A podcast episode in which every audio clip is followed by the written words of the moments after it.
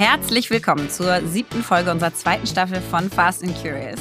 Wir sitzen heute zusammen in einem fancy Studio in der Friedrichstraße und werden versuchen, unsere, unser ganzes Excitement und die Aufregung darüber, dass wir zusammen sitzen und uns wirklich in Live sehen, ähm, trotzdem im Zaum zu halten, sodass wir ruhig und überlegt bleiben und ihr uns ordentlich zuhören könnt. Bei Fast and Curious sprechen wir heute im Catch-up über das Glück, offline zu sein und wie wir das genau machen. Im Deep Dive geht es um das Thema Nein sagen, warum es so schwer ist und wie wir versuchen, da immer besser zu werden. Bei Was bewegt dich spreche ich über mein neues Wahnsinnsprojekt, welches diese Woche an den Start geht. Bei Was habe ich gelernt spricht Lea über das Thema digitale Gesundheit.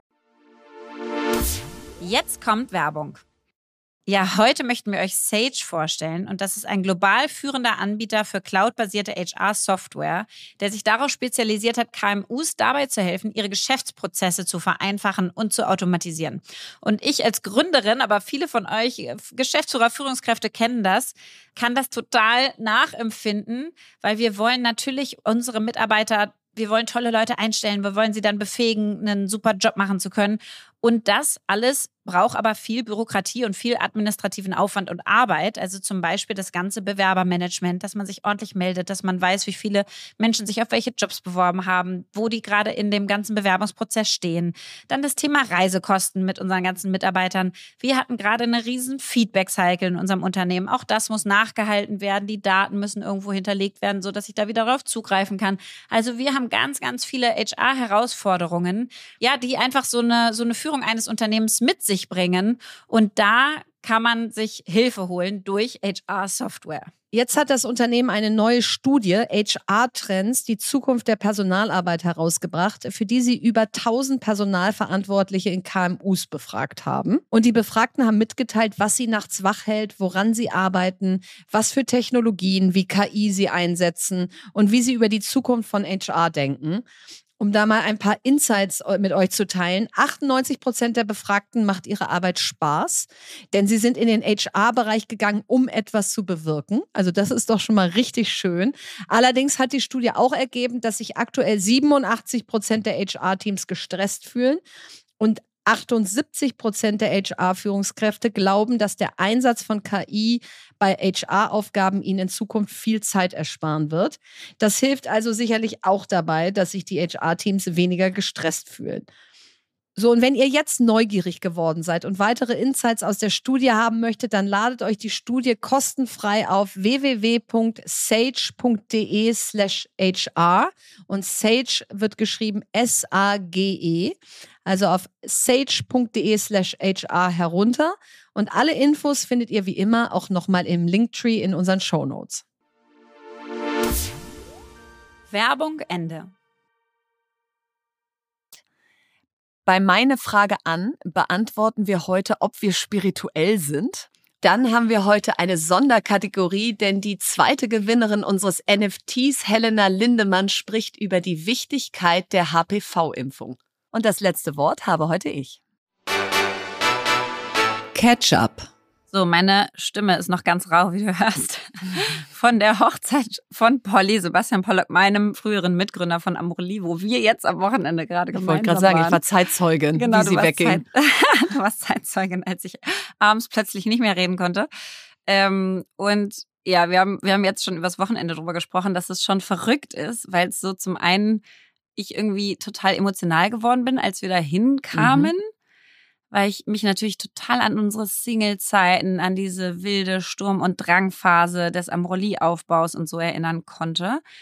Und das jetzt auch so einfach so abgeschlossen ist, ja. Mhm. Und zum anderen ich aber auch gemerkt habe, als wir da so mitten auf der Tanzfläche dancen zu irgendwie unserem Amorelli-Song Timber von Pitbull und Kesha, ähm, dass da auch nicht mehr so viele waren, die den Wake-up-Dance noch kannten. Äh, und keiner, glaube ich. Oder? Ich glaube keiner. Und die ganzen Moves, das waren nur Polly und ich, die so völlig abgegangen sind.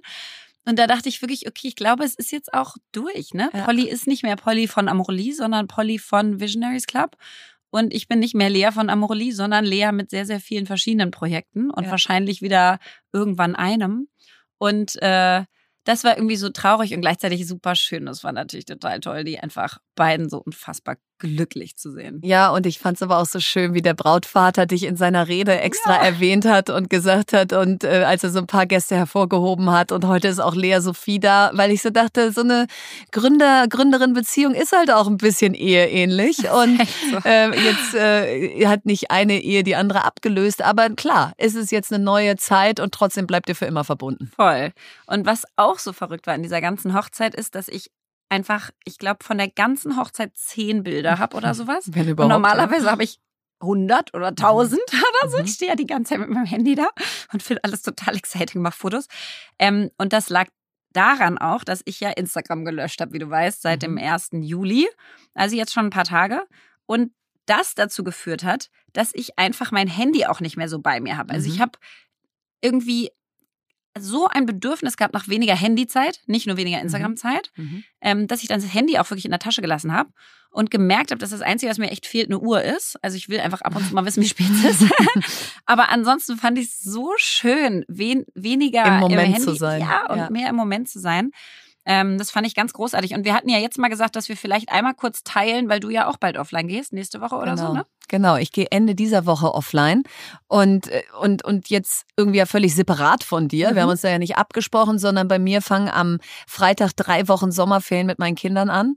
Und ich mache nicht nur Instagram aus und lösche das auch vom Handy, mhm. sondern äh, poste auch nichts auf LinkedIn die nächsten drei Wochen. Das muss ich nicht löschen, weil das ist eh nicht bei mir auf dem Handy und mhm. das muss ich dann einfach im Browser gar nicht aufmachen.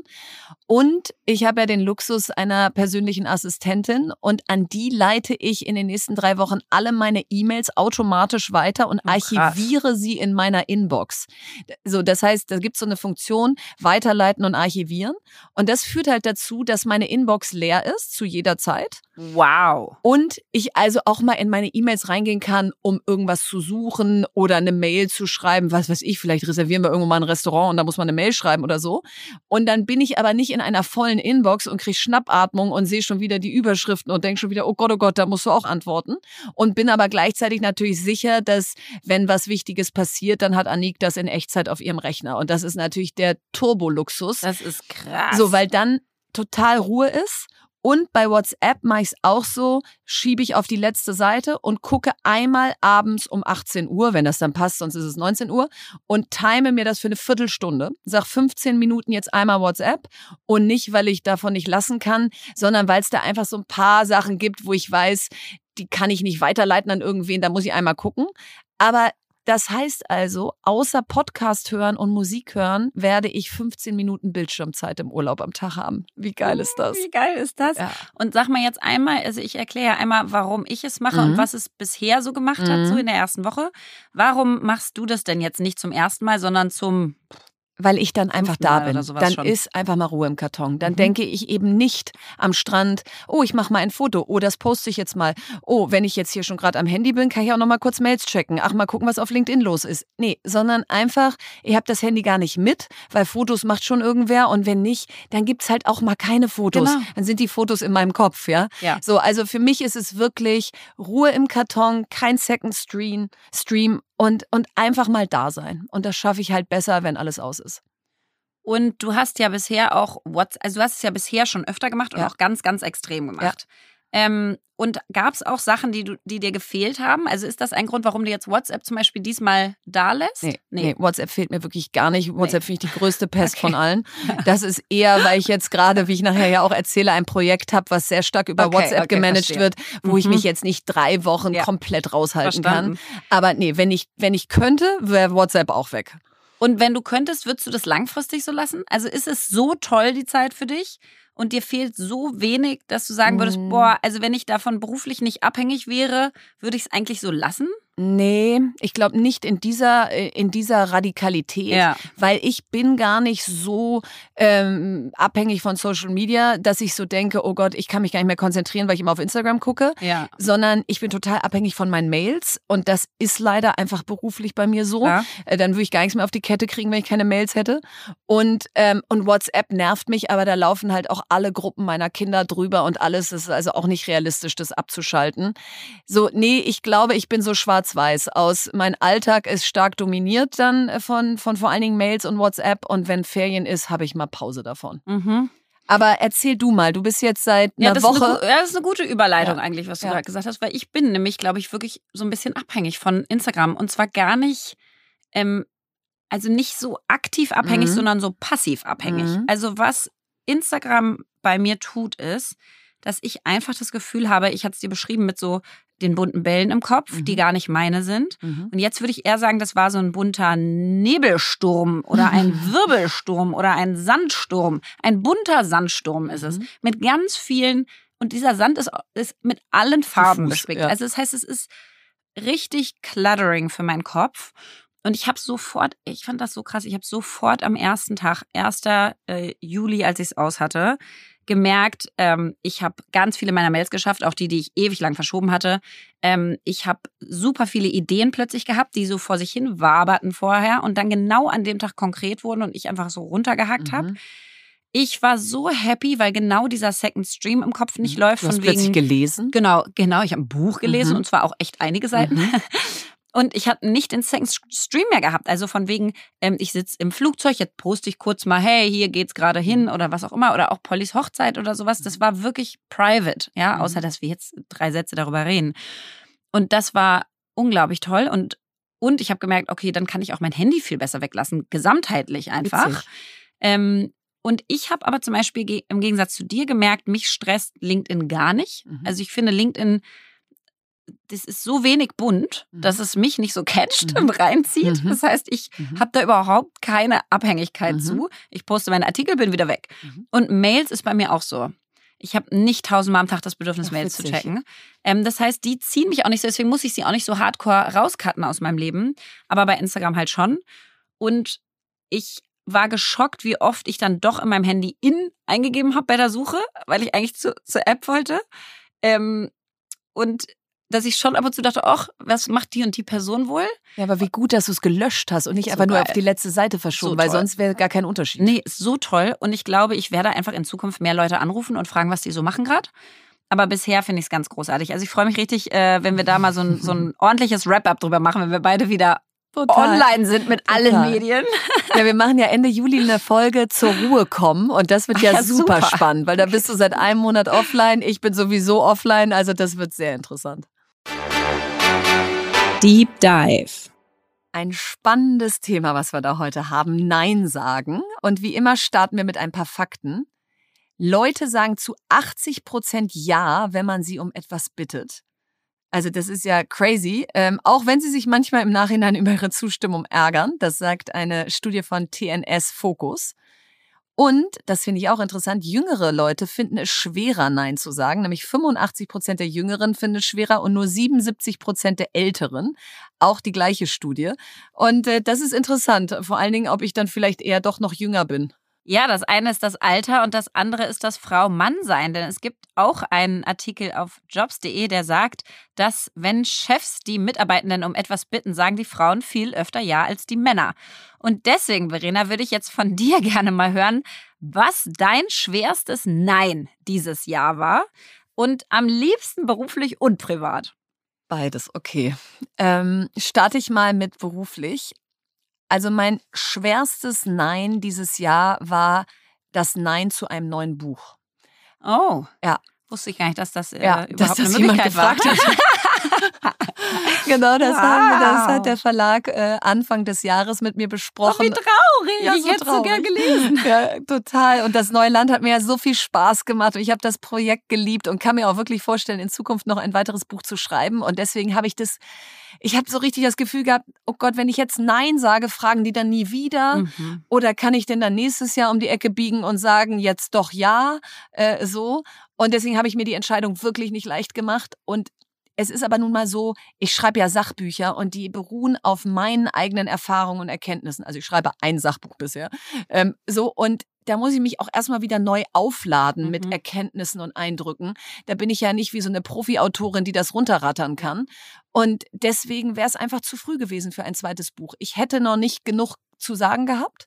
Und dann wäre es nur gewesen, um es zu machen.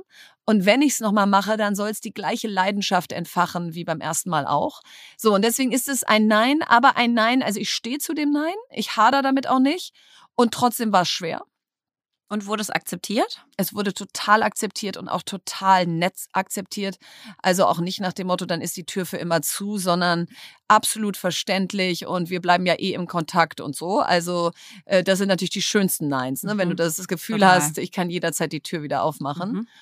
Und ähm, genau, und mein privates erzähle ich auch gleich, aber mich interessiert erst dein schwerstes berufliches Nein. Meins hast du auf jeden Fall mitbekommen, alle anderen nicht. Und ich kann es auch nicht äh, leider so im Detail sagen, aber es war sage ich mal, eine neue berufliche Möglichkeit oder Option zu einem Vollzeitjob. Und zwar hatte ich da überlegt, in einem Feld, was mich total interessiert, zwei Firmen zusammenzubringen. Mhm. Und das Thema ist total meins und Teile dieses, dieser Teams auch komplett. Ähm, und es war eigentlich so richtiger Zeitpunkt, äh, richtige Person, richtiger Megatrend und so. Und dann habe ich da ewig lang dran rumgemacht und immer wieder überlegt und mit den verschiedenen Parteien gesprochen und irgendwann so gemerkt, ich bin einfach Unternehmerin und es fällt mir total schwer, in so einer frühen Phase dann zwei Babys, die es schon gibt, mhm. miteinander mhm. zu verheiraten, mhm. weil ich dann meine Arbeitszeit damit verbringe, zwei zu verheiraten, anstatt mit dem Inhalt, den ich machen will. Und dann hatte ich auch das Gefühl. Und beides ist auch nicht von dir gegründet. Genau. Ja. Ich hatte das Gefühl, ich, ich nehme jemandem was weg, ja. was die gegründet haben. Natürlich für Arbeit, die ich gemacht hätte. Mhm. Aber irgendwie musst du dann dich als neuer CEO quasi so fast so ein bisschen anbiedern. Mhm. Und dann dachte ich so, ey, dazu hast du doch eigentlich genug Ideen. Und dann habe ich irgendwann auch gemerkt, so diese Spaghetti-Logik wieder, ne? Schmeiß Spaghetti an die Wand. Manche Sachen bleiben mit mir echt lange also Ideen, die ist auch noch nicht weg und trotzdem ist einfach noch nicht der richtige Zeitpunkt ja. für das Thema. Ich glaube, der kommt noch, aber es ist einfach nicht richtig gewesen. Und da aber dann auf dieses Bauchgefühl zu hören, mhm. weil du so denkst, oh, extern passt es so sehr, das Thema passt mhm. so sehr, die Geschichte passt so sehr, die, die Leute passen. Und dann trotzdem auf diesen kleinen Zweifler zu hören, der nicht Selbstzweifel ist, ja. sondern der hat sozusagen rationale Gründe dafür. Mhm und zu sagen, ich, also ein Nein ist ja auch deswegen so, so beängstigend, weil man nicht weiß, ob coolere Sachen kommen, die das Jahr dann Absolut. verdient haben. Mhm. Das heißt, du sagst zu einer mega coolen Option Nein und mhm. weißt noch mhm. gar nicht, ob die ob du irgendwann Sachen sagst, äh, es ja. fragt mich auch gar nicht mehr genau. irgendwer, dass ich mal Ja sagen kann. Genau, ja. wie mit deinem ja. Buch, ja? Also kommt das jetzt wieder? Weißt du nicht. Weiß man noch nicht. Und das ist so scary daran und trotzdem war ich, war ich total mhm. ähm, happy. Und dann sag mal, sag mal privat und vor allen Dingen, was ist für dich eigentlich schwerer, mal generell? Also berufliche Neins oder private Neins? Ja, gute Frage. Ähm, ich glaube, berufliche Neins sind schwerer, auch wenn das so ein bisschen äh, counterintuitive, mhm. also man das nicht sofort denken würde, weil private Neins, erstens mache ich sie wahrscheinlich viel weniger. Also das heißt, ich sage privat viel weniger Nein als beruflich. Deswegen Krass. kommt es mir beruflich so viel mhm. schwerer mhm. vor, weil ich das Gefühl habe, ich sage die ganze Zeit Nein. Mhm. Und privat, wenn sie da Freunde, Familie mich um was bitten, also bis ich da Nein sage, dauert lange. Und meistens ist es dann auch so klar, dass es nicht geht. Also kommst du zu meinem Geburtstag genau. nach Nein, Italien vom so und so viel. Mhm. Nee, ich kann nicht. Genau. Ja? So, also das heißt, wahrscheinlich fallen mir die beruflichen Nein schwerer, weil es erstens mehr Anfragen sind und zweitens ich so ein bisschen diese Verpflichtung mehr empfinde, äh, dass, dass, ich, äh, dass ich ganz viel Nein sagen muss, damit mein Tag überhaupt noch managebar ist. Aber zum schwersten privaten Nein ist es, äh, ich habe da richtig lange drüber nachgedacht, weil da gibt es ja viel. Und, und lustigerweise ist hängen geblieben ein Nein zu fünf Tagen mit sehr tollen Menschen in einem Zen-Kloster im Allgäu. Da habe ich eine Einladung bekommen, mhm. die mich auch total überrascht hat. Also ähm, im und positiv. Coole Einladung. Mega coole Hammer. Und dann auch die Gruppe an Menschen, die oh, dahin fährt, war so da. Hätte ich so, sofort Ja gesagt. Ja, ja, ich auch. Das kollidierte aber jetzt mit Pollys Hochzeit. Ah, okay. Und es war auch zu lang. Ich kann mich nicht sechs Tage jetzt einfach rausnehmen, wenn mhm. wir auch bald in Urlaub fahren und so. Und das ist mir so schwer gefallen, das Nein, auch wenn es klar war, es geht nicht, weil ich diese Erfahrung so gerne gemacht hätte. Und auch gerade in dieser Gruppe von Menschen, die ich alle noch gar nicht so gut kenne, aber total schätze und von, von außen bewundere mhm. sozusagen. Mhm. Da hätte ich so gedacht, oh, das ist bestimmt so eine richtig life-changing Experience. So, da hoffe ich halt auch, dass Sie mich nochmal fragen irgendwann. Das ist hier der Aufruf gerade. Genau. Bitte fragt nochmal. Könnt ihr mich dann auch einladen? Genau, könnt ihr dann bitte auch Lea einladen? genau. ähm, ich hatte ein privates Nein äh, und zwar ist es äh, eine Person, die ich gar nicht so gut kenne, Also sie ist ganz, ganz entfernt bekannt. Ich habe mit ihr mal telefoniert, weil sie was wollte. Und seitdem bleibt die quasi an mir dran und Mhm. möchte mich einfach gerne zum Kaffee treffen. So. Mhm. Und ich weiß aber, dass ich bei ihrem Thema nicht helfen kann. Und ähm, also wirklich nicht. Mhm. Und dass mir auch die Anfragen zu ähm, zwanghaft sind. Aufdringlich. Ja, also Mhm. ich finde irgendwie so, irgendwann ist es auch okay. Ich habe auch schon ganz viele Leute angefragt und die haben dann Nein gesagt und irgendwann habe ich verstanden, die wollen einfach nicht und dann ist auch okay. Ablassen. Und das ist mir aber, weil es eine nette Person ist, natürlich total schwer gefallen, da dran zu bleiben und weiterhin zu sagen Nein und auch nicht zu sagen Mhm. in einem halben Jahr oder so, Mhm. weil ich weiß, ich kann zu dem Thema einfach nichts beisteuern. Es Mhm. bringt also auch nichts. So, ich verstehe irgendwie de- den, den Interest, aber ich, das bringt doch nichts, wenn ich mich mit einer Person treffe, die ein Thema hat, wo, wo ich weiß, ich kann dazu nicht helfen. Mhm. Ähm, und dann ist mir nochmal eingefallen, warum mich diese Kaffeetreffen mit Menschen, wo ich so denke, A, ich kann euch nicht so richtig helfen und B, man denkt so, es ist ja nur ein Kaffeetreffen. Und manchmal denke ich, okay, warum tue ich mich damit eigentlich so schwer? Warum sage ich so viele dieser, dieser kleinen Treffen eigentlich ab? Mhm. Es sind ja nur 20, 30 Minuten oder so. Und dann habe ich einen wundervollen Artikel gelesen von dem Paul Graham, der ja noch seinen ganz Mhm. alten, schlechten Blog hat. Der sieht furchtbar aus, aber es ist so toll, paulgraham.com. Da sind Artikel wirklich von vor 20 Jahren und die sind so relevant immer noch heute. Und der hat geschrieben über, es gibt quasi den Managers und den Makers Schedule. Mhm. Also, der Unterschied ist, die meisten professionellen, erfolgreichen Leute haben ein Manager-Schedule. Das heißt, du hast ganz viele Termine in deinem Tag und bist darauf getrimmt, dich schnell in neue Themen einzuarbeiten, Entscheidungen zu treffen, dich auf das Thema einzulassen Mhm. und dann bist du nach einer Stunde wieder raus, durchrattern. 30 Minuten wieder raus und dann ist das nächste. Und das ist auch völlig okay. Und da ist eigentlich nur die Frage da, der Priorität, wer da dann Und wie viel passt in einen Tag rein? Genau, Ja. fertig. Und dann gibt's den Maker Schedule. Und der Maker Schedule ist für all die, sage ich mal, Kreativen. Das heißt, das sind Autoren, Programmierer, Grafiker, aber auch Gründer, Gründer. finde ich. Mhm. Und du kennst es selber, als du Autorin, also du Mhm. bist ja immer noch Autorin, aber als du geschrieben hast, Ja, muss, bist du weggefahren, hast dich frei sein. eingeschlossen, der muss frei sein. Und zwar, jeder kleine Kaffee stört deinen Tag. Das Total. heißt, entweder du hast den ganzen Tag frei, dann denkst du so, okay, jetzt kann ich da mal richtig abtauchen. Wenn da um 12.30 Uhr ein Kaffee drin steht, dann stört er dich schon ab Ja. 9 Uhr. Ja. Egal, ob du in den 30 Minuten ist, der zieht dich raus, du musst da vielleicht noch hinfahren, dann hast du ein ganz anderes Thema, dann bist du kopfmäßig wieder weg, dann kommst du wieder rein und dann hast du gefühlt die Hälfte des Tages irgendwie ein bisschen verloren und verdaddelt, weil dann hast du auch noch mal kurz Instagram gecheckt und dies gemacht und das und dann kannst du den noch schnell anrufen auf dem Weg nach Hause. Und das ist mir so aufgefallen und das war für mich ein richtiges Aha-Erlebnis, dass ich derzeit so viele von diesen kleinen Kaffeetreffen absage, weil ich wieder in einem Maker-Schedule gerade bin. Ja. Ich möchte wieder arbeiten und an meinem One Thing arbeiten und ich möchte tief eintauchen. Das ist nämlich nicht leicht, dieses Thema Persönlichkeitsentwicklung. Da musst du wirklich reingehen, inhaltlich auch. Und da kann ich nicht mehr auf meinem Mhm. Manager-Schedule Mhm. operieren, sondern und das stört jedes Kaffeetreffen. Und das ist total hart, weil die Leute natürlich denken, sorry, aber ich meine, das sind 20, 30 Minuten, das wirst du ja wohl haben. Mhm. Ja, aber die 20, 30 Minuten kosten mich im Zweifel einen halben Tag. Total. Und das ist ja das Schwerste am Nein sagen. Also Total. vielleicht mal zu, wie viel Nein sagen wir denn und, und, und, und wie Mhm. hat sich das im Laufe der Zeit entwickelt? Also ich war wirklich die Ja-Sagerin in Person. Also, oh mein Gott, habe ich viel Ja gesagt, Ich ja? würde sagen, das bist du immer.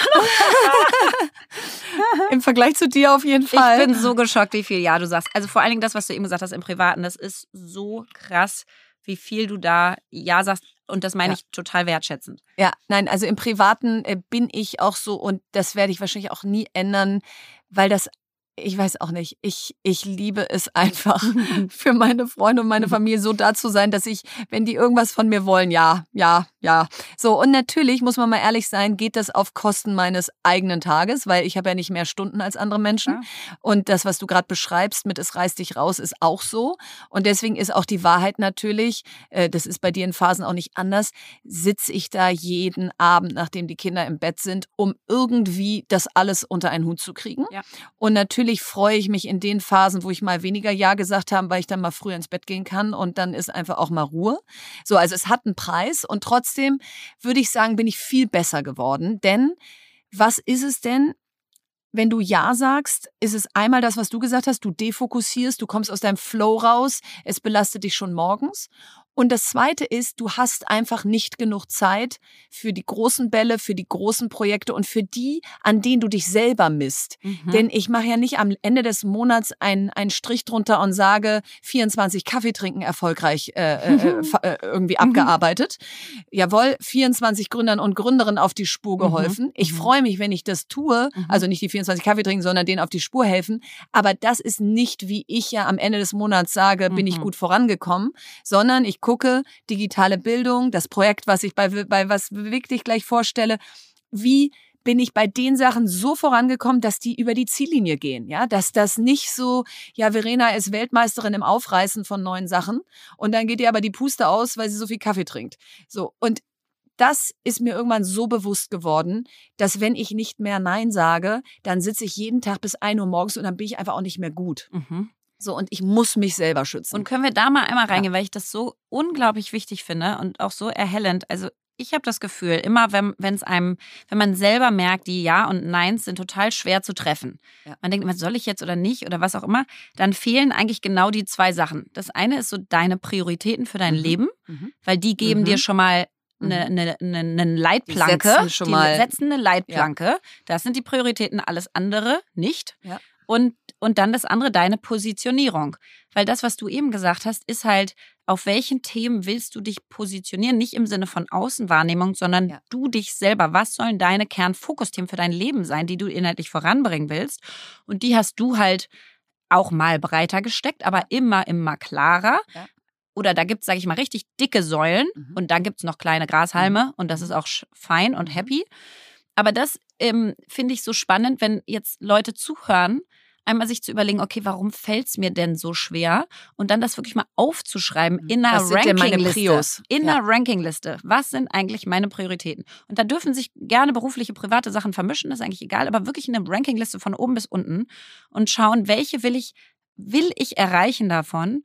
Und everything what isn't that gets a no. Also es Mhm. gibt ja auch diesen schönen Spruch, if it's not a hell yes, it's a no. Ja, ja, genau. Und das ist genau das, zu wie viel sage ich denn ab? Und das ist der beste Gradmesser. Zahlt es, zahlt eine Anfrage in meine großen Säulen oder Bälle ein? Habe ich da Zeit für? Ja, dann ist es ein Ja. Ist es etwas, wo ich sage, zahlt zwar nicht ein, aber oh Gott, ist das cool? Ja. ja. Äh, Und dazu werde ich auch immer Ja sagen, Ja. weil ich das Leben einfach zu spannend finde und zu neugierig bin. Und ich möchte Total. niemals diese abgeschirmte Person werden, wo irgendein Management darüber entscheidet, was Verena interessant findet. Ja. Schrecklich, ja? Nee, Verena entscheidet selber, was sie interessant findet und sagt auch mal Ja, selbst wenn der Tag eigentlich schon voll ist. Ja. Und dann muss das halt irgendwie noch Ja. reinpassen. Und Aber- das ist bei dir quasi, was, was sind das so? Also entweder wenn es einfach krass Spaß macht Genau, wenn es krass Spaß oder macht. wenn du Neues lernst, oder? Genau, oder ähm, da ist nachher das Projekt wirklich perfekt für bei was bewegt dich, Ja. weil das passte überhaupt nicht in mein Leben. Es Ja. passt auch thematisch eigentlich gar nicht zu dem, was ich bisher gemacht habe. Und Okay. hell yes musste ich dabei sein. Ne? So, also das ist, glaube ich, nachher ein super Beispiel. Und ich finde, da kann man noch einen Punkt zu sagen. Das eine ist diese einfach Spaßprojekte, Passion-Projekte. Und das andere finde ich schon, da haben wir letztens drüber gesprochen, ist auch der Kontext. Ja. Wir haben zum Beispiel beide zugegeben, dass wir gerade ein bisschen mehr Ja sagen zu Sachen, die Geld reinbringen, Mhm. weil wir keine Vollzeitjobs haben, die ein geregeltes Einkommen haben. Wir haben also kein lineares Einkommen, wir haben variables, selbstständiges Einkommen. Und da muss man halt derzeit auch, hatten wir beide das Gefühl, ho, ja, Mhm. Die Wirtschaftslage difficult. Genau. verschlechtert sich und Genau. wir sind beide die Menschen, die ihre laufenden Kosten aus dem Einkommen decken wollen und Genau. nicht aus dem Vermögen. Genau. Und klar, dann sagst Und du da halt hat unser mal, Sicherheitsbedürfnis plötzlich gesagt, okay, jetzt ist eine Phase, wo man wieder mehr annehmen sollte. Genau. Und das finde ich gehört auch zur Ehrlichkeit dazu. Wenn dein Total. Kontext gerade so ist, dann kannst du es dir auch manchmal nicht leisten, Nein zu sagen. genau. Dann machst, du- dann machst du halt einfach mehr Ja's. Aber dann muss wieder auch was anderes rausfallen. Dann muss auch was anderes rausfallen. Und Ja. deswegen, wenn ich so durchzähle, ich sage von 100 beruflichen Anfragen, würde ich sagen 90 ab. Krass. Okay. Und das würde mich jetzt mal Wow. bei dir interessieren. Ich würde bei dir sowas wie 95 Ja, oder auf jeden 98 schätzen. Das ist echt hart, ja, aber wirklich, ja, es ist so. Also, ich glaube, mein, mein krasser Aha-Moment war einfach, hatte ich ja auch schon ein paar Mal angesprochen, ja, diese gesundheitlichen Komplikationen, die ich so Mhm. hatte und habe. Und da kommen wir später zu, da habe ich ja auch viel daraus gelernt, digitales Gesundheitssystem, was kann man da alles vereinfachen. Aber die haben wirklich dazu geführt, dass ich gemerkt habe, es hat einen Preis einfach. Also, und bei Gesundheit ist der Preis natürlich total visibel dann. Mhm. Ähm, wenn du einfach gestresst bist und weniger glücklich und weniger Zeit hast für Familie, das ist so ein schleichender Prozess. Mhm. Aber wenn du gesundheitliche Themen hast, dann ist das ein ziemlich drastischer Prozess und dann merkst du das sofort. Und das hat bei mir dazu geführt, langfristig, jetzt bin ich ein Glück ja in den äh, Bereichen viel, viel weiter gekommen, bin ganz stolz, Mhm. aber langfristig hat es dazu geführt, dass ich so eine ganz starke Sensibilität habe dafür, was tut mir wirklich gut, wie viel kann ich mir zumuten, wie viel will ich mir auch zumuten, wie, Mhm. wie voll soll mein Leben sein mit Sachen, die ich machen muss. Ähm, und ich auch gemerkt habe, dass ich einfach ein paar mehr Pausen brauche. So. Ich kann nicht sofort weitermachen. Wenn wir von der Hochzeit kommen, kann ich nicht sofort weiter Gas geben an demselben Abend. Das geht nicht. Ich brauche dann erstmal einmal so. Genau, du bist aber auch die, die, wenn wir ins Bett Klar. gehen nach dem Welcome-Abend, sagt, Klar. dann habe ich noch bis drei Uhr morgens gearbeitet. Das ja, da habe ich dann weil schon ich aber geschlafen. So viel, aber weil ich kein Instagram mehr hatte, kamen die ganzen Ideen, Verena. Die mussten dann raus. Nee, verstehe ich total, dass die dann nachts um drei raus mussten. Aber Verena, ich habe nochmal eine Frage, weil, also du hast jetzt gesagt, 90 Prozent sagst du ab. Ich, ich hätte gedacht, äh, viel weniger, aber du kriegst, glaube ich, so viel mehr Anfragen, dass es sogar Ja, ist stimmt. unglaublich, ja. Genau, glaube ich auch. Ich habe so 95 Prozent. Wie genau sagst du denn ab? Ja. Also es ist doch, Ja. die meisten sagen, okay, ja, bin ich bei euch. Ich möchte auch mehr absagen. Und dann kommt aber, ich fühle mich aber so schuldig anderen gegenüber oder, oder ich habe so eine Angst, die dann zu enttäuschen.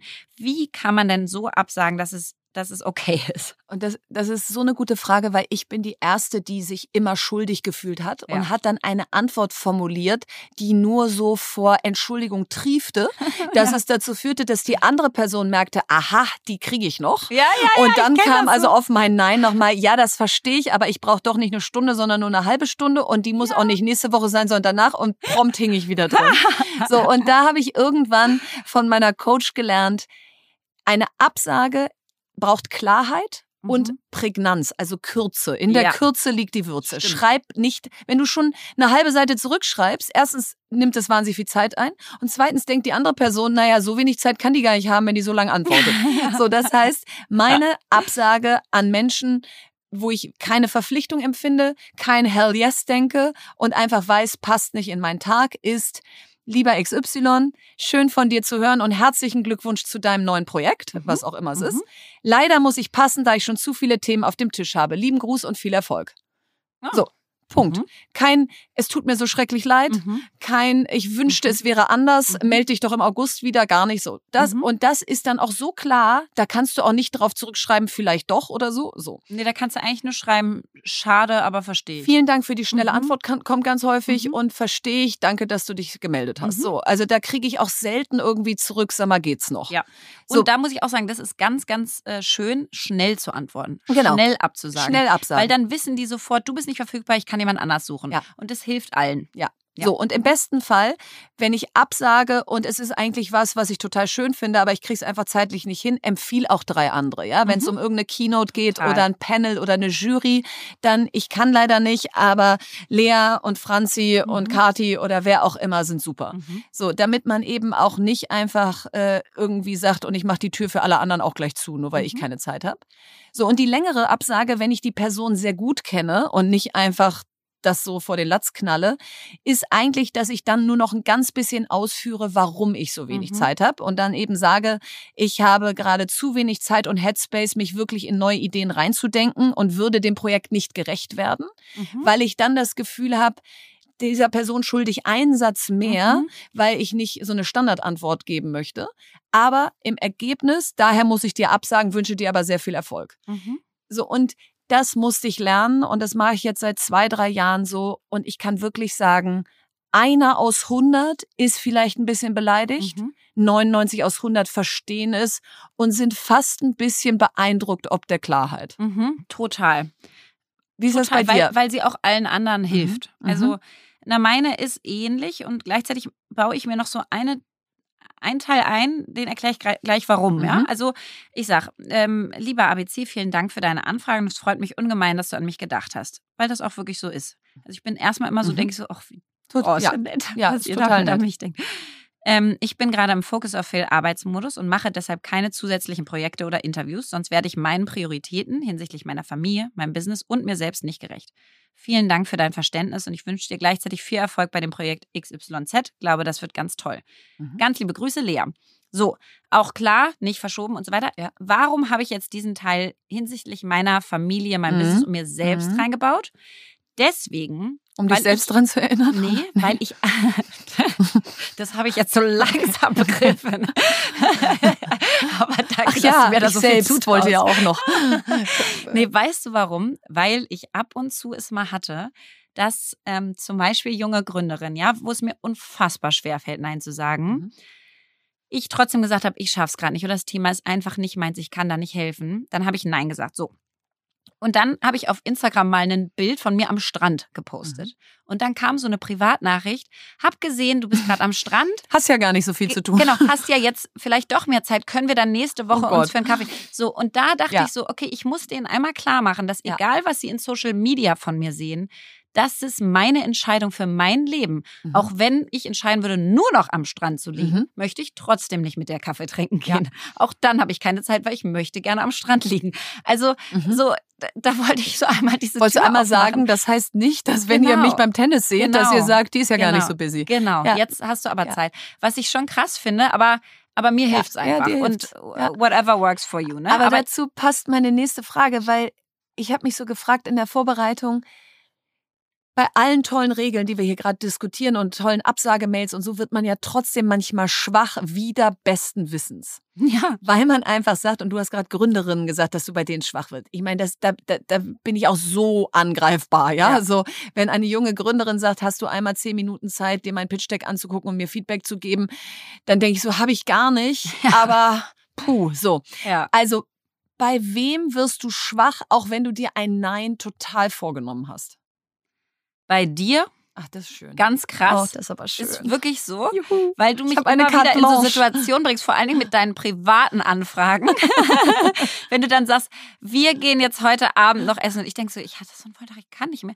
Und das wird so schön, aber über und dann bist du ja aber auch nie pushy. Dann Nie. bist du so, Nein, überlegst dir einfach, ob es Ja. geht, Ja. aber wir Komm haben den einfach Spaß unseres Lebens dazu. ab 9 Uhr. Und Und, ich dann hab denk ich, und da habe ich wirklich richtig FOMO dann und denk so, ich möchte auch den Spaß eines Lebens haben ab 9 Uhr. Aber eigentlich kann ich gar nicht. Und das zweite Beispiel dafür war dieser Podcast. Und da muss ich aber wirklich sagen, dass manche Sachen, das hat mein Vater früher immer mit Eltern werden oder mit Gründen gesagt, der meinte so, manche Sachen kannst du nicht vordenken, die musst du erleben. Mhm. Und Schöner Satz. Die, die, und es ist bei dem Podcast zum Beispiel so gewesen, dass ich gar nicht wusste, was daraus Mhm. werden könnte. Ähm, und ich dann mich wirklich nur gefragt habe nach der ersten Staffel, als ich eigentlich nicht weitermachen wollte, habe ich mich gefragt, macht es mir Spaß? Und es war so ein Hell Yes. Mhm. Es war so ein Hell Mhm. Yes, dass ich dachte, okay, dann darfst du auch einfach ein Spaßprojekt haben. Und das war interessant, weil du hast ja richtig mit dir gehadert, ob ein Spaßprojekt Okay ist. okay ist. Ja. Und, und das ist ja auch interessant, Mhm. nicht? dass man eben immer beruflich total funktioniert und da irgendwie so. Und dann hat man mal richtig Spaß an was und dann sagt man, ist das jetzt eigentlich erlaubt? Aber ja? nicht so Ja, zielführend. ja, genau. Nee, aber das ist eigentlich so schön, was du sagst, mit dem, manche Sachen muss man auch erleben, weil bei allem Nein sagen ist ja, warum wir überhaupt drüber reden, ist ja, um bei den richtigen Sachen Ja, Ja. zu sagen. Und ich muss schon sagen, und das habe ich auch in der Networking-Folge letzte Woche gesagt, ich habe schon wirklich auch viel Ja zu Sachen gesagt, wo ich nicht wusste, was dabei rauskommt. Mhm. Also zum Beispiel dieser Podcast, Mhm. ja. Und wenn ich dann bei Sachen, wo ich nicht so richtig wusste, was da passiert, aber irgendwie klang es spannend, dann sind da halt auch schon in meinem Leben echt tolle Sachen draus passiert. Und die machen das Leben natürlich besonders bunt. Also Ja. ich glaube, ich will auch nie mich in so ein krasses Raster begeben, wie ich Ja und Nein sage, Ja. dass überhaupt keine, es gibt ja dieses schöne Wort, englische Wort Serendipity, dass überhaupt kein Zufall und positiver Zufall mehr passieren kann. ist. Mhm. Also das, glaube ich, ist ganz stark so.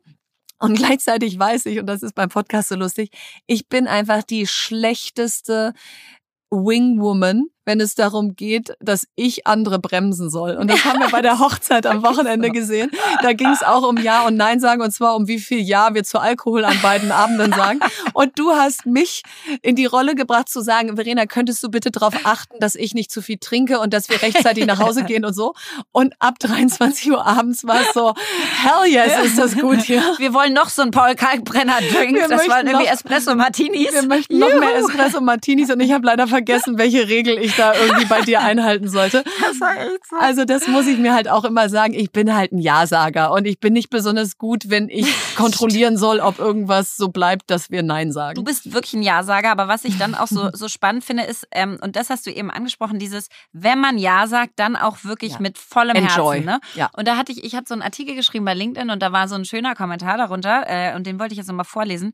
Der war so, äh, wenn du dich entscheidest, egal ob ja oder nein, dann nimm den Fuß aus der Tür. Ich habe noch nie jemand gesehen, der mit einem Fuß in der Tür gut losrennen konnte. Und Ach, das hat cool. so klar gemacht Ach, für mich, cool. weil ich so dachte, genau so ist es. Ja. Wenn es ein Ja ist, ist es ein Hell ja. Yes. Ja. Und wenn es ein Nein ist, ist es ein ganz klares, unmissverständliches Nein. Richtig Aber ein wertschätzendes Bild. Nein. Aber es ist ein schönes Bild, weil man so, und ich finde das, wenn du später auch dann über was bewegt dich und so redest, sieht man bei all den Projekten, denen du dich dann annimmst. Und das ist bei mir auch so, wenn es dann ein Ja ist, dann ist das auch sowas von Vollgas. Und diese diesen Vollgas kann man auch nur machen, wenn man nicht in tausend anderen Och. Projekten drin hängt. Oh, ich liebe das Bild, weil wenn ja, dann reiß die Tür auf, tu den Türstopper rein und dann ist sie einfach offen und du rennst. Und ist es ein Nein, schmeiß sie zu, aber dann ist sie auch zu, ja. Dann nicht noch ja. wochenlang hadern, soll ich sie vielleicht doch mal noch mal ein Stück aufmachen. Ja. Was bewegt dich?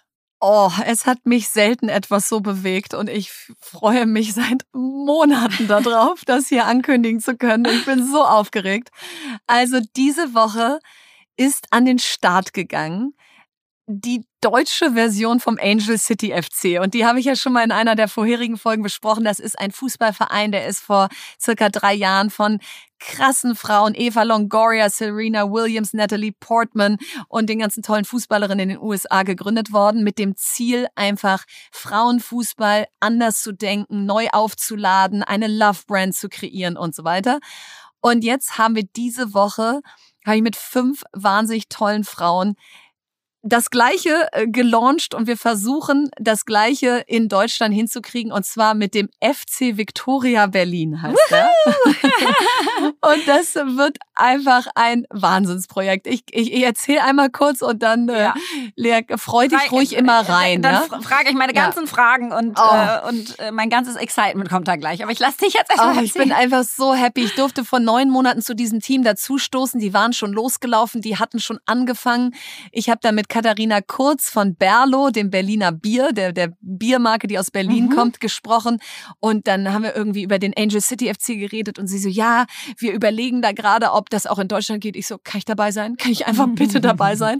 Und die Ari Hingst ist dabei, die ehemalige Fußball-Weltmeisterin, Europameister, Bronze-Olympiasiegerin. Dann Tanja Wilgos, die kennst du ja, ja auch, Lea, ne? Ja. Die ist jetzt hier Chefin von Vattenfall. Ja.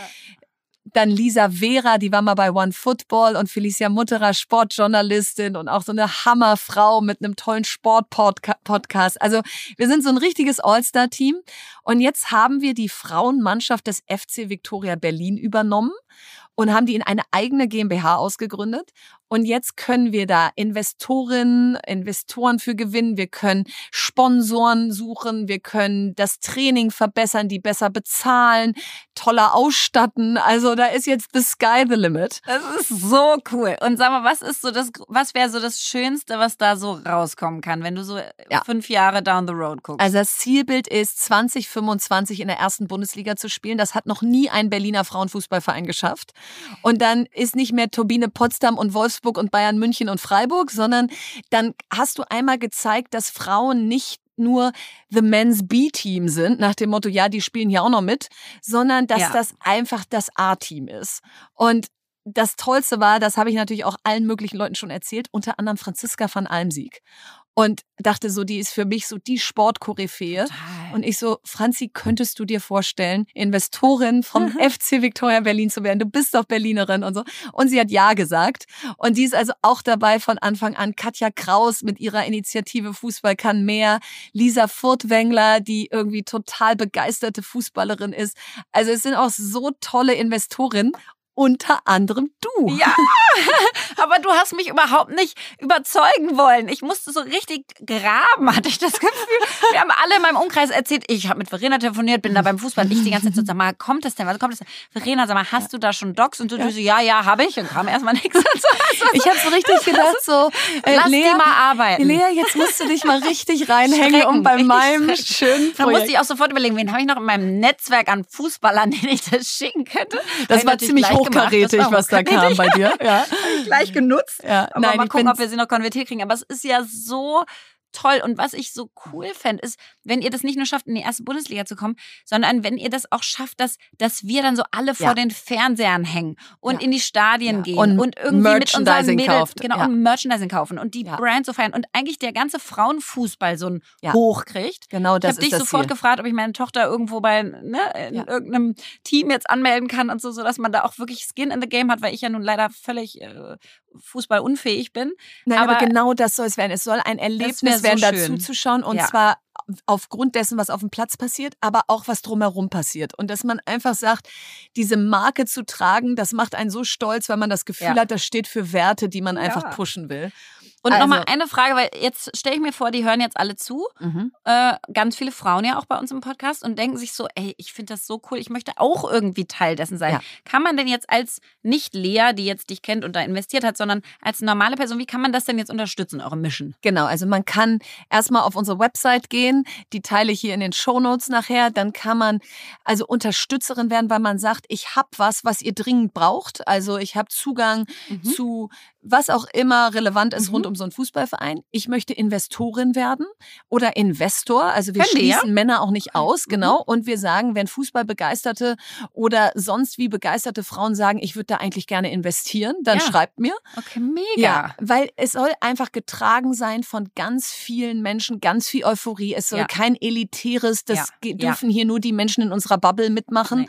Projekt sein, sondern am Ende ist das genau wie du es beschreibst. Ich möchte, dass junge Mädchen ins Stadion gehen und sagen, Ja. oh mein Gott, was ist denn hier los? Wie bei Real gegen Barca, als Ja. die Frauen gespielt haben und 91.000 im Stadion waren. Ja. Möchte ich einfach, dass dieser Funke überspringt, dass man als Mädchen das Gefühl hat, es gibt eigentlich nichts Cooleres, als in diesem Land Fußballerin zu werden. Was hast du gelernt? Ja, also für alle Menschen, die ab und zu gesundheitliche Themen haben und sich da auch trotzdem leben wollen und nicht den Tag im, im Ärztezimmer verbringen wollen, habe ich aus eigener Notwendigkeit heraus mich schlau gemacht und versucht, das, das System zu hacken sozusagen. und äh, wollte euch einfach meine Tipps vorstellen, weil ich die mal auf Instagram geteilt hatte und da so viele mir gesagt haben, dass sie die nicht kennen. Und dann dachte ich so, okay, ich muss es einfach einmal sagen. Und alle, ich sage jetzt mal drei Firmen, die das total erleichtern. Und da gibt es natürlich Wettbewerber zu. Und bitte guckt euch die auch an, weil ich habe da kein Interest drin, außer in einer. Und das erzähle ich euch gleich auch. Also, was ich erstmal total spannend fand, die Katharina Jünger, die du ja auch gut kennst, hat Teleklinik gegründet, ganz tolle Gründerin und hat es an Doc Morris verkauft. Und Teleklinik ist erstmal krass, weil die ladet ihr euch runter, die App. Und wie gesagt, wir sind nicht involviert, äh, nicht investiert, nicht gar nichts. Es ist einfach nur, weil es ein tolles Produkt ist. Die ladet ihr euch runter und sagt, was auch immer ihr gerade habt. Also irgendwie Kopfschmerzen, whatever, whatever. Ihr könnt einen Allgemeinarzt darüber sehen und dann habt ihr wirklich eine, eine Videozeit. Also ich lade mir sie jetzt runter, dann habe ich um 14 Uhr meinetwegen Termin. Und dann kommt diese Person zwischen 14 Uhr und 14.10 Uhr und dann hast du per Video, kannst du deine Symptome schildern und sag ich mal, 80 Prozent der Sachen, da muss ein Arzt dich gar nicht sehen. Das heißt, du schilderst, was du hast und die sagen, ah, völlig verstanden, verschreibe ich dir das, holst du dir. Und dann kriegst du dieses Rezept auch in der App. Und zukünftig kannst du dann jetzt entweder gerade. Oh, ist ja mega bei Blasenentzündung. Da Ja, denke ich nämlich immer, ich kann doch jetzt nicht zum Arzt, ich kann ja kaum sagen- das Zimmer verlassen. Ja. Das ist echt das Schlimmste. Vor Dingen jetzt bei dem Wetter im Schlimmste. Sommer. Ey. Ja. Hast du so einen Badeanzug Ja, an und, und hast wieder dich unterkühlt. Ja. Nicht dran gedacht. Und so ist es halt perfekt. Ne? Du, du sagst es dem, dann kriegst du dein An- Antibiotikum oder was auch immer du dann brauchst. Gehst du zur Apotheke, holst es dir. Oder zukünftig kommt das ja auch, haben wir ja das E-Rezept approved in Deutschland. Das heißt, zukünftig kannst du über die Made-App, wo du ja jetzt auch schon Corona-bedingt bist du zu Hause, kannst nicht raus, kannst du über Made einfach deine Made- Medikamente. Made im Sinne von M-A-Y-D. Okay. So, und da habe ich investiert, deswegen Hashtag Werbung, whatever. Also ich bin da investiert. Ich nicht. Als Business kann Angel ich ganz früh. interessiert nachfragen. Genau, da gibt es auch Wettbewerber zu und guckt es euch an, aber es ist einfach cool, weil du wirklich dein äh, entweder Rezept hochlädst, äh, hochlädst später oder jetzt gerade sagst, ich brauche das und das und das und es liefern sie dir zur Tür.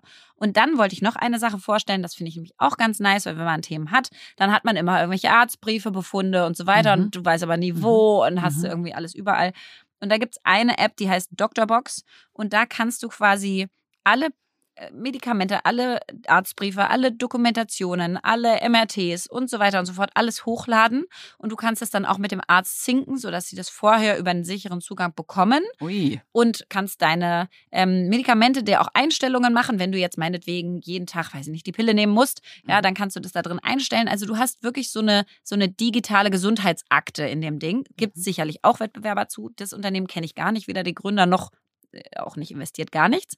Aber es waren alles drei so Sachen, wo ich wirklich dachte, versus dem, wie es vorher war, hat das mir quasi ja. 90 Prozent meines Aufwands, der nicht zielgerichtet ist gar oder nicht, sinnvoll, gar sondern nicht. Im Arztzimmer warten, gar warten, nicht sinnvoll. Auf Rezepte ja. warten, irgendwo hingehen, um, das, um eine Krankschreibung zu bekommen, äh, dann irgendwie Apotheke suchen und so weiter. Ja. Die hat's aber nicht, genau das, was du brauchst, mhm. dann zur nächsten Apotheke. Also dieser ganze wirklich so schlechte Prozess ist dadurch einfach mal verbessert worden. Und da habe ich mir gedacht, wenn wir in Deutschland immer sagen, wir sind in der Digitalisierung so hinterher, dann müssen wir auch, wenn es digitale ja. Lösungen gibt, sie auch nutzen und austesten. Und deswegen wollte ich es euch erzählen. Richtig gut, weil es eben das Leben besser macht. Digitalisierung wird ja häufig in diese Ecke geschoben aus, oh Gott, oh Gott, was machen die mit unseren Daten? Und das ist ja jetzt mal eine richtig geile digitale User Journey. Ja, und heute haben wir wieder ein ganz besonderes Goodie für euch, nämlich unsere zweite Gewinnerin unseres Special NFT auf der OMR ist hier bei uns, Helena Lindemann. Und wir freuen uns riesig, Helena, dass du da bist und sind ganz gespannt auf deinen Impuls. Ja, vielen, vielen Dank, dass ich dabei sein darf. Ich freue mich. Ja, dann hau raus und ich bin sehr gespannt und äh, wir haben bestimmt auch ein paar Fragen. Gerne. Genau. In den letzten Jahren wurde ja unglaublich viel über Impfungen diskutiert. Aber ich möchte heute nicht über Corona sprechen. Denn dabei ist eine Impfung, die eine Erfolgsgeschichte werden sollte, viel zu kurz gekommen. Es geht um die Impfung gegen HPV-Viren. Humane Papillomaviren sind kanzerogen. Das heißt, sie verursachen Gebärmutterhalskrebs. In Deutschland erkranken circa 6250 Frauen pro Jahr an Gebärmutterhalskrebs. Und das, obwohl wir seit 2007 eine wirksame und sichere Impfung gegen den Auslöser HPV haben. Seit 2018 gilt die Empfehlung der STIKO endlich auch für Jungs zwischen 9 und 14 Jahren. Denn Jungen spielen nicht nur als Überträger der HPV-Viren eine große Rolle, sondern auch Männer können an HPV-assoziierten Karzinomen, zum Beispiel des Mund- und Rachenraums oder des Genitals, erkranken. Leider schneidet Deutschland bezüglich der Impfquote im internationalen Vergleich ziemlich katastrophal ab. Während zum Beispiel in Australien Impfquoten von über 80 Prozent der Minderjährigen verzeichnet werden, sind in Deutschland 2018 je nach Bundesland nur 35 bis 60 Prozent der Mädchen und nur erschreckende 5 Prozent der Jungs geimpft. Ich finde, das können wir ändern. Absolut. Cool. So ein guter Impuls, Helena. Du bist Ärztin? Ganz genau. Ah ja, cool. An der Charité, oder? Bist du nicht sogar in Berlin? Ich bin in Berlin. Ich habe in der Charité mein letztes PJ-Tertial gemacht, aber ich habe noch nicht so. angefangen zu arbeiten. Okay. Genau. Okay. Ja, richtig gutes Thema. Und lustigerweise hat mein Vater vor einem Jahr mich angerufen, ganz hektisch, und gesagt, sind deine Jungs gegen HPV geimpft? Und ich so, wow, Papi, was ist das für ein Anruf? Und er so, ja, das habe ich gelesen, das ist ganz wichtig. Die sind nämlich zwölf und 14. Ganz fortschrittlich. Und dann sind wir zum Kinderarzt gegangen und äh, beide Jungs sind gegen HPV geimpft. Deswegen bin ich jetzt gerade bin ich jetzt gerade ganz glücklich. ganz stolz zu reden. Ganz stolz. Jetzt hier. Und aber ich habe das aber noch nicht gemacht. Ich glaube, meine Kids sind noch zu klein, Helena. Ab wann kann man das denn machen? Genau, empfohlen wird es ab neun Jahren. Und Für Mädchen und Jungs. Früh. Für Mädchen mhm. und Jungs, genau. Mhm. Möglichst früh. Ich weiß noch, ähm, ich war so traurig, dass ich zu alt war für die Impfung damals schon ja. als die rauskamen. Und das ist ja eigentlich tragisch, dass wenn es jetzt sowas gibt, was uns helfen kann, also uns allen, beiden Geschlechtern, dass, es, dass wir es nicht nutzen. Total, genau. Mhm. Und wir können eben für die Zukunft so viel noch daran ändern. Also schon bei den jetzigen Impfquoten können wir die Krebsanzahl um die Hälfte reduzieren. Und wenn wir auch noch die Jungs mit ins Boot holen würden, dann würde es noch besser werden. Und also wenn wir so gut impfen würden wie Australien, dann würde das Problem deutlich, deutlich geringer werden. Also wir können da echt was erreichen. Ähm, und so einfach Super, und so sicher. Vielen, Verena, ich bin gerade so stolz auf unsere Community, was für Leute wir hier so, ja. weißt du? Ich meine, ja, du hast ja zufällig diesen NFT gewonnen. Und dann haben wir hier so knaller Frauen wie dich im Podcast. Das ist der Wahnsinn einfach. Dankeschön. Meine Frage an. Heute kommt unsere Publikumsfrage von Lea. Nicht äh, eine Person mit der Lea, die mir gerade gegenüber sitzt. Und die Frage ist wie folgt. Hallo ihr beiden und erstmal vielen Dank für euren tollen Podcast. Mich würde interessieren, ob ihr euch als spirituell bezeichnen würdet und wenn ja, inwiefern. Puh, also ich weiß noch nicht mal, was man eigentlich, was eigentlich, versteht. was eigentlich die genaue Definition von spirituell ist und fühle mich einerseits, ich fühle mich total überfordert und gänzlich unqualifiziert, weil ich das Gefühl habe, alles, was ich jetzt antworte, da sitzen jetzt Zehntausende vor den, vor den Mikros und denken oder vor den Kopfhörern und denken, oh Gott, äh, worüber redet die? Das ist wirklich so. Und, und trotzdem haben wir ja die Frage zugelassen und interessanterweise ohne uns darüber abzustimmen. Deswegen bin ich auch gleich total gespannt, was du sagst. Ähm, und ich habe deshalb gesagt, lass uns die machen, weil es ja interessant ist, ob wir es sind oder nicht. Und wenn wir es nicht sind, ob wir irgendwelche Ersatzreligionen mhm. haben oder mhm. wie wir denn mit dem Thema umgehen, wenn man mhm. das Gefühl hat, ich brauche ein höheres, eine höhere Macht, die mir hilft, sozusagen. Und ich fange einfach mal an, ohne genau zu wissen, wohin Wo's die Reise geht. Also, ähm, ich bin auf jeden Fall nicht spirituell in dem Sinne, wie ich selber definieren würde, dass ich da Bücher zu lese, meditiere ein Guru hätte, mhm. irgendwo hinpilger, in ein Zen-Kloster gehe mhm. und so. Ich würde da gerne hingehen, um zu gucken, ob es meine spirituelle Seite gibt und wie mhm. ich sie anspreche, aber irgendwie habe ich immer keine Zeit, beziehungsweise ich gebe dem Ganzen natürlich keine mhm. Prio, mhm. weil ich wahrscheinlich auch nicht weiß, was ich da verpasse. Und was ich aber habe, ist, und das habe ich seit ich klein bin, seit ich Kind bin, äh, das Gefühl ist schon immer, ist ein Bild. Und das ist, ich sitze auf einem Stern außerhalb der Welt und gucke von meinem kleinen Stern auf die Welt. Und egal welches Problem, etwas, was mich traurig macht, also die negativen Sachen, bei den negativen Sachen, gehe ich auf meinen Stern, gucke von außen auf die Welt und denke, die Welt ist ja schon so klein von meinem Stern aus. Wie klein ist bitte dieses Problem dann?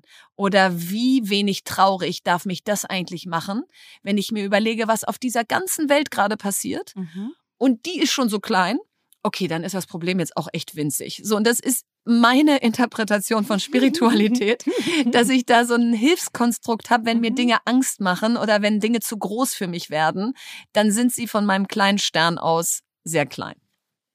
Also äh, finde ich erstmal schön, ich habe gerade so gedacht, boah, ich weiß noch nicht mal, wie ich mich dieser Frage nähern soll, richtig, weil es so, genau wie du gesagt hast, wir sind so wenig qualifiziert dazu, ne? Und trotzdem geht es ja wahrscheinlich allen so da draußen, dass jeder sich jetzt da noch nicht intellektuell mit befasst hat. Mhm. Und wenn man jetzt mal so, also Spiritualität so einfach an, so, das knüpft so dieses Geistige, das Innere, das, was nicht mhm. so erklärbar ist durch Rationalität oder, oder Sinneseindrücke, dann muss ich schon sagen, dass ich zum Beispiel früher, ähm, da ist mein Großvater gestorben, da war ich, glaube ich, sieben. Und dann habe ich angefangen äh, zu beten, mhm. weil ich nicht wusste, wohin damit, mhm. mit den Gefühlen. Und habe dann wirklich so von sieben bis wahrscheinlich 17 äh, jeden Abend gebetet. Mhm. Und das würde, dann habe ich mich auch mit 18 taufen lassen selber, obwohl meine beiden oh, Eltern oh, wow. nicht religiös sind und habe mich entschieden, ähm, evangelisch zu werden. Und deswegen habe ich, glaube ich, schon irgendwie immer so diese, ähm, also so einen Halt gesucht. Mhm. In etwas Größerem, ohne jetzt, dass ich sagen kann, das gibt's oder das gibt's nicht, das ist ja auch nochmal eine größere äh, Diskussion, sondern eher so, wo kann ich mich hinwenden, wenn das, was ich erlebe, für meine Erklärungsmechanismen und Strategien nicht mehr ausreicht. Jetzt kommt Werbung. Heute möchten wir euch nochmal Professor Dr. Steinkraus vorstellen. Und Professor Dr. Steinkraus bietet evidenzbasierte Hautpflege. Das heißt, die ist von dem Gründer des Dermatologikums in Hamburg, Professor Dr. Steinkraus, selber entwickelt. Und das schon seit 40 Jahren. Das Unternehmen hat durch seinen evidenzbasierten Ansatz endlich im Wirrwarr all der Pflegeangebote da draußen eine dermatologisch seriöse Lösung geschaffen.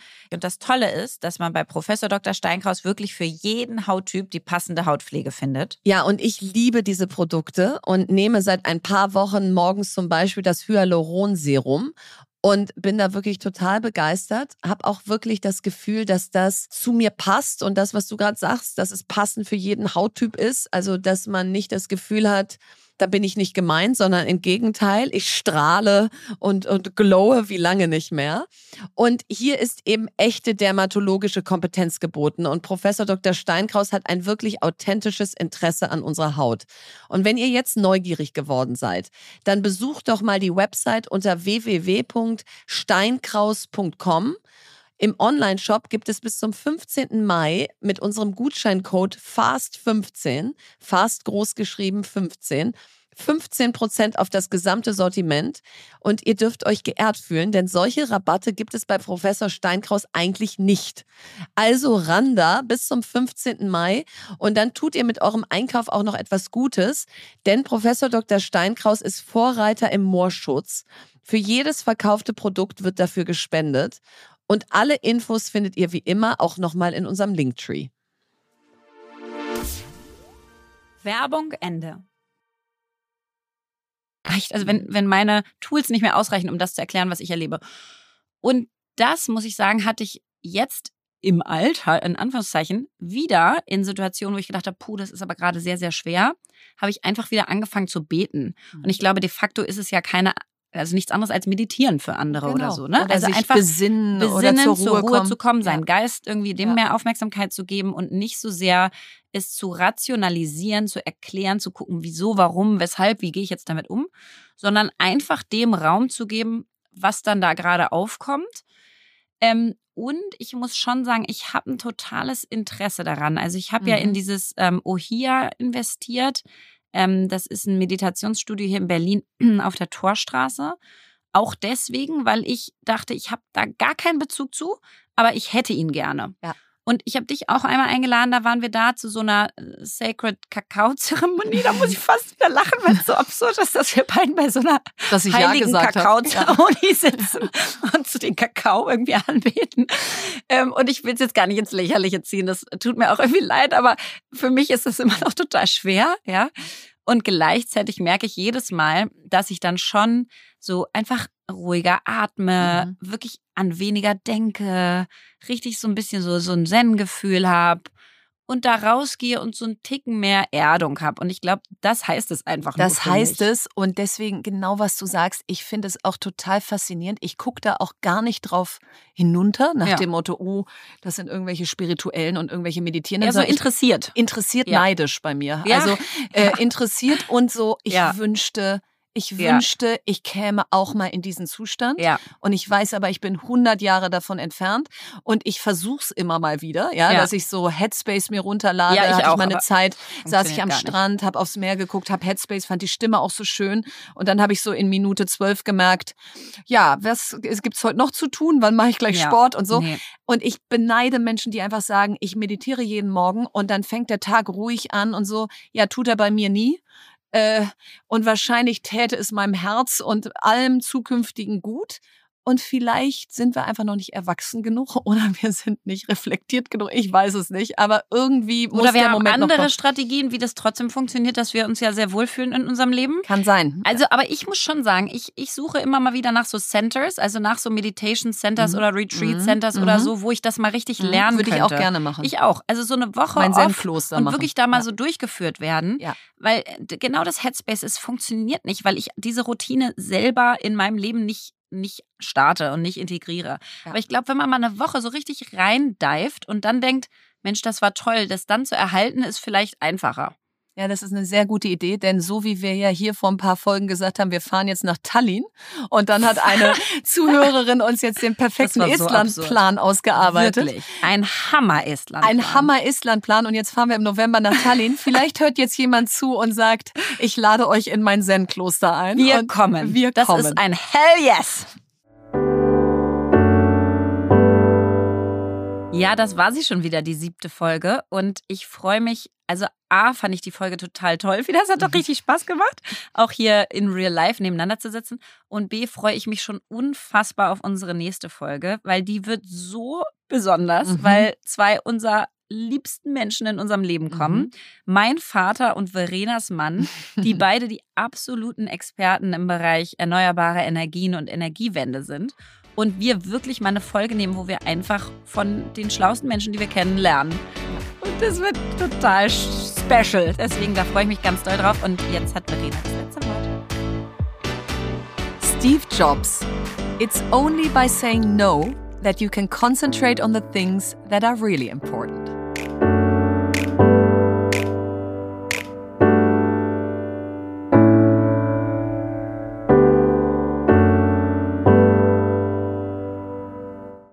Dieser Podcast wird produziert von Podstars bei OMR.